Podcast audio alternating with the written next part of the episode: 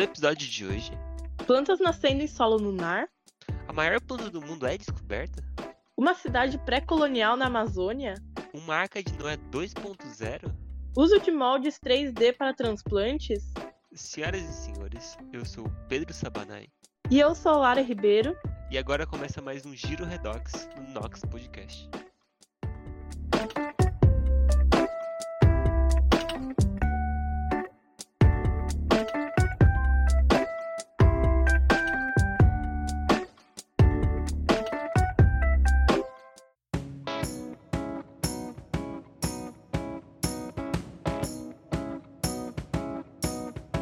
Nox Podcast é uma iniciativa de alunos do Instituto de Química da USP para levar ciência e o que anda acontecendo na universidade pública para todos, em especial aos não cientistas.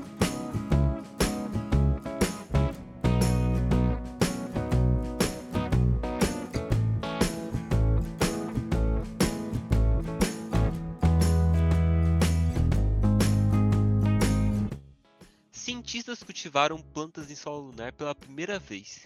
As sementes foram cultivadas em amostras de solo que foram recolhidas durante missões da NASA em 1969 e 1972. E qual a promessa de usar plantas terrestres para a alimentação de humanos que venham a viver em outros planetas? Os pesquisadores usaram uma erva daninha diminuta chamada Arabidopsis thaliana em 12 pequenos recipientes. cada um com 1 grama de solo lunar, também chamado de regolito lunar. A com pesquisas foi empolgante para os cientistas, já que as plantas brotaram com sucesso no solo. abrindo um leque de possibilidades para explorações futuras usando essa mesma técnica. Maior planta do mundo é descoberta na Austrália. Uma planta marinha da espécie Posidona australis foi encontrada na costa da Austrália por pesquisadores da Universidade Flindler e da Universidade da Austrália Ocidental. Eles estudavam a espécie e sua diversidade genética, quando descobriram, após examinarem ervas por toda a Bahia, que se tratava de uma única planta, que se expandiu por 180 quilômetros. Os cientistas estimam que a planta tenha pelo menos 4.500 anos. Além disso, a planta mostra extrema resiliência, pois foi exposta a condições naturais que seriam estressantes para a maioria das plantas, como temperatura, salinidade e luz. Foram preparados, então, uma série de experimentos para entender como essa alga sobrevive e prospera sobre essas condições. A pesquisa descobre cidades da era pré-colonial na Amazônia. Quando falamos de pirâmides, automaticamente lembramos do Egito. Porém, nas últimas semanas, pesquisadores da Alemanha descobriram cidades na Amazônia Boliviana que datam da era pré-colonial. A descoberta foi possível graças à tecnologia chamada LIDAR, que consiste em um mapeamento a laser aéreo. Basicamente, um helicóptero ou drone dispara feixes infravermelho em direção à superfície desejada e captura os sinais refletidos. Após esse processo, a vegetação lá é removida virtualmente para a visualização da terra arqueológica abaixo das árvores. Com essa tecnologia, foram descobertas estruturas em forma de U, montículos de plataforma retangulares e até pirâmides cônicas de até 22 metros de altura. Ainda deve ter muita coisa que a gente nem imagina, né? Que ainda não foi descoberto pela arqueologia, de cidades que a gente não faz a menor ideia que um dia existiram, né? Uma pirâmide de 22 metros de altura, muitas alturas, para baixo no caso, né? Porque ela estava soterrada.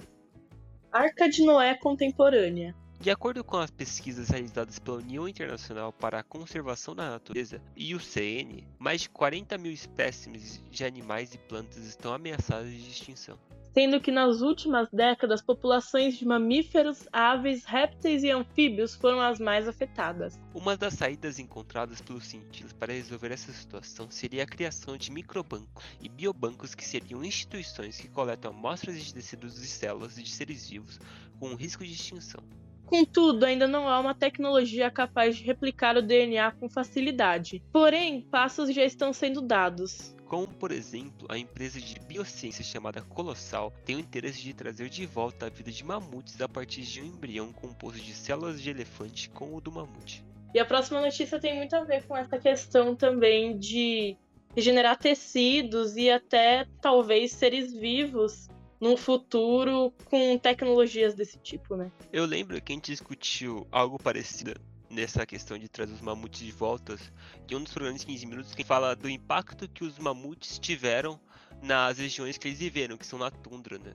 E daí a, a, a questão de trazer eles de volta é justamente de preservação ambiental nessas regiões. Mas tem toda uma discussão ética sobre isso, que mamutes foram extintos por um motivo, né? Eles trazerem de volta para preservar essas áreas de tundra não vai afetar as áreas de, de, de alguma forma, afetar o meio ambiente, sabe? É, tipo, eu fico me perguntando isso. Sim, é bem complicado, porque tem toda uma questão de cadeia alimentar e coisas desse tipo que são muito afetadas, né? Desde a comida que esses mamutes consumiriam, que faltaria para outros animais na região. Então, é um equilíbrio muito difícil de se ter com uma espécie que ela já foi extinta e trazer de volta, assim. Talvez entraria um pouco nas coisas de que a ciência talvez um dia poderia fazer, mas não que deveria fazer, sabe? Mas é interessante a, a, a Porque, por exemplo, tem outro exemplo que eu lembro agora de cabeça que é do Parque Yellowstone. O que aconteceu no Yellowstone? Os lobos eles foram extintos durante 70 anos no parque, certo? É, devido à, à caçada de peles deles e a má reputação dos lobos dessa região. Aí caçaram tantos lobos que extinguiram os lobos dessa região. Aí eles tentaram reintroduzir o lobo depois de 70 anos de extinção, né? E tem toda essa questão de população de veados e tudo mais. De veados cervos, não lembro agora. Que teve no parque, com essa introdução. É parecido com o que teve com o que tá tendo com os mamutes agora, né? Mas só que com lobos. Lobos não são mamutes, né? Mas realmente, uma coisa que tem que ter muito cuidado na hora de fazer, mas talvez se fosse feito da maneira certa, daria certo, né? Não tem muito como a gente saber. E, e o mais interessante dessa notícia toda, desculpa, é que eu, eu, eu, comecei a ler a notícia aqui. O que aconteceu? Sem os lobos, a população de viados, cervos, alces e, e gamos cresceram, tipo, sem controle. Daí houve uma significativa redução da vegetação dos campos e vales, que por sua vez impactou na sobrenadeira dos rios da região, né? Eles, eles, a reintrodução dos lobos, eles começaram a caçar os veados, alces e cervos, e daí eles preservaram o, a região com a introdução de animal que foi extinto. Então, além dessa notícia que eu tinha esquecido que ela existia, mas agora eu lembrei que ela existia, a reintrodução do mamute é interessante. Eu apoio a reintrodução do mamute.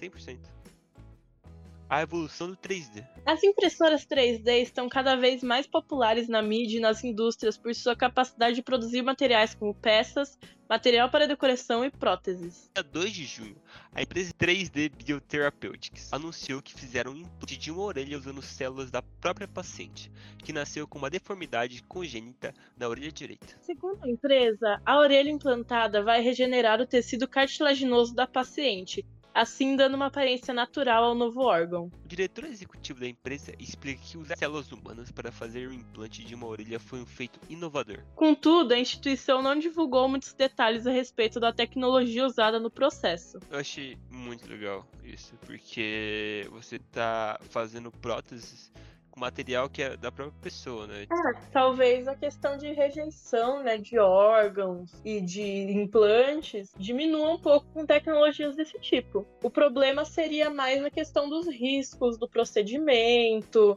toda a parte doadora, né, das células. E também tem a questão da patente, né, que como a empresa já não quis divulgar muito detalhe na tecnologia, eu imagino que tem alguma coisa, algum processo de patente rolando sobre isso e coisas desse tipo. Aconteceu na USP. Estudos da USP e da Unesp mostram a eficácia do canabidiol combinado com antibiótico contra infecções hospitalares graves.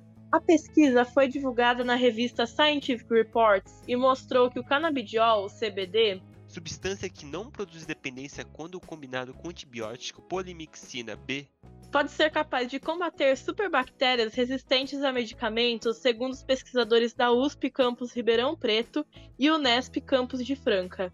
Nessa descoberta foram feitos testes in vitro e os cientistas descobriram uma atividade antibacteriana do CBD ultrapuro contra as bactérias gram-negativas multiresistentes. Além disso, o CBD sozinho se mostrou eficiente contra outras bactérias menos abrasivas. Como essas bactérias são extremamente resistentes a antibióticos podem causar infecções hospitalares graves com a pneumonia, assim fazendo com que o paciente tenha uma extrema dificuldade em sua recuperação. Segundo cientistas, o estudo mostra-se promissor também em outros tipos de bactérias, como as que podem ocasionar problemas de pele, digestivos e respiratório. Com essas conclusões, o coordenador e professor da Faculdade de Ciências Farmacêuticas da USP, Leonardo Neves de Andrade, relata que Canabinoides sejam mais explorados pela ciência por meio de novas formulações farmacêuticas, ensaios pré-clínicos e testes clínicos em seres humanos. Isso é muito interessante também porque a USP é uma universidade que faz muitas pesquisas sobre o canabidiol e pode ser muito importante para várias doenças, né? Essas descobertas. Tem toda a questão da epilepsia também, que pode vir a ser um remédio. Então, essas pesquisas que a USP faz sobre o canabidiol, elas se demonstram muito promissoras mesmo. Acho que a gente tem que investir nesses novos nesses medicamentos, né? Que a, a, grande, a grande questão do canabidiol é que você encontra ele na maconha. Né? Querendo não a, a maconha, por mais que seja uma, uma planta natural, tem um grande tabu em cima dela, né? E isso impede que países que têm governos mais conservadores ou que têm uma base mais conservadora de aprovar pesquisas com medicamentos à base deles, né? Mas também tem uma notícia, eu acho que de 2020, do jornal da USP, que a USP tem a maior produção científica mundial sobre canabidiol. Então, essas pesquisas elas são feitas aqui no Brasil, tipo, se descobre coisas sobre o canabidiol no Brasil, mas depois é preciso importar esses remédios para chegar na população brasileira. Então, isso é um grande problema também, né? Sim, com certeza, também. Bate e volta. É visível observar que a interferência humana na natureza, tanto no passado como nos dias de hoje, na maior parte do tempo, foi destrutiva. Alguns exemplos são o desmatamento, a caça ilegal e poluição dos rios. Esses atos afetam diretamente a biodiversidade de animais e vegetais, podendo causar extinção, como já falado na União Internacional para a Conservação da Natureza, constatou 40 mil espécies ameaçadas de extinção. Esse valor representa 28% dos animais e plantas catalogadas pela organização. A solução encontrada pelos cientistas, apesar de ainda não ser viável, consiste em coletar os tecidos e células dos seres vivos e as congelar para impedir que alguma perda ocorra. Apesar de estarmos longe do objetivo de recriar esses animais, empresas como a Nature Safe no ramo de inseminação artificial dão uma direção sobre o que fazer. Eles já estão entre os mais ativos biobancos do Reino Unido, tendo mais de 100 exemplares de espécimen. A técnica de preservação usada por eles consiste em guardar células em tubos contendo anticongelantes ricos em sais e nutrientes que favorecem a preservação celular. Esses recipientes são guardados a menos 196 graus, uma temperatura em que as reações químicas cessam, que garante a preservação da amostra. Já para despertar essas amostras, basta aquecer um tubo e um banho de nutrientes e assim as amostras estão preparadas para os processos de clonagem. Apesar de ser bastante legal saber que existe esse procedimento, ele ainda é bastante difícil e caro de ser realizado. Ou seja, a melhor opção, obviamente, é preservar ao máximo possível as espécies com riscos de extinção. Então isso é tudo pro programa de hoje. Obrigado por sua audiência e não se esqueça de seguir a gente no Facebook, Twitter e Instagram. É só pesquisar Nox Podcast e fique por dentro dos próximos episódios. Eu sou Pedro Sabanai. E eu sou a Lara Ribeiro. E vemos vocês nos próximos episódios do Giro Redox. Tchau. Tchau.